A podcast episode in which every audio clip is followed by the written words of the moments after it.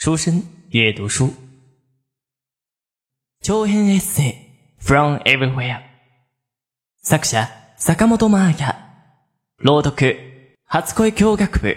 レモ。ンそれではお楽しみください。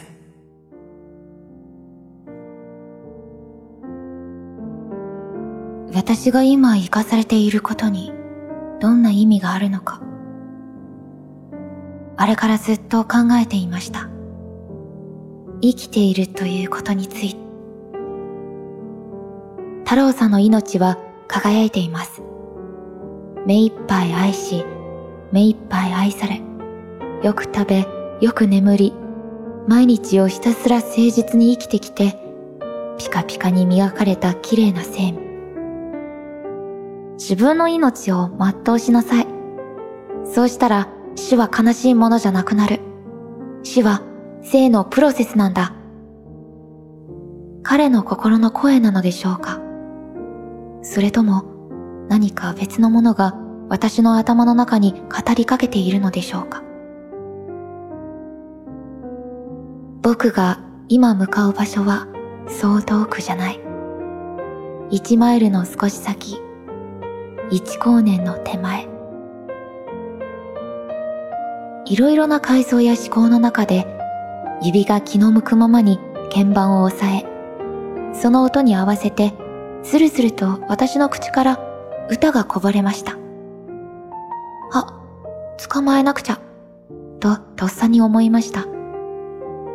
2階に駆け上がり、リュックの中からレコーダーを持ってきて、慌てて録音ボタンを押したのです。私は、我ながら予期せぬ場所とタイミングで生まれて初めて作曲というものをしていました。まだほんのかけらです。霧の中からぼんやりと姿を現しかけている輪郭。言いたいことは、もう少しではっきり言葉にできる日が来るような気がする。今はまだ荒削りで曖昧だけど、気配は確かに手の中にあります。ご主人様が帰ってくると、太郎さんは気絶こそしなかったものの、やはりとても興奮して嬉しさのあまりまた激しくむせていました。竹子さんは心配そうに彼を抱いて、大丈夫、大丈夫、と囁きます。咳をして苦しそうな太郎さんを見るのは辛いですが、それほどまでに惜しみなく愛情を全身で表現できる彼が、羨ましくもあります。そして、正しい、と私は思うのでした。折しも、今日が旅の真ん中、折り返しの地点です。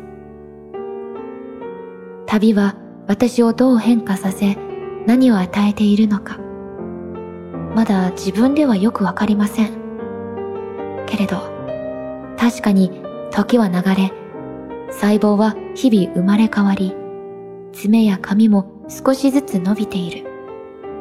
私自身も気づかないところで確実に変化をし続けている。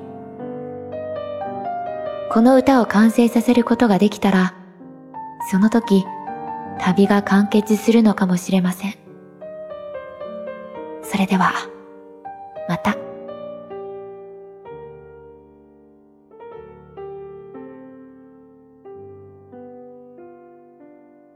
好了，今日的文章先读到这里，未完待续，期待大家下一次收听。关于栏目的建议和想法，可以填写在下方的评论栏中与我们互动哦。那么，晚安，我是米娜塞。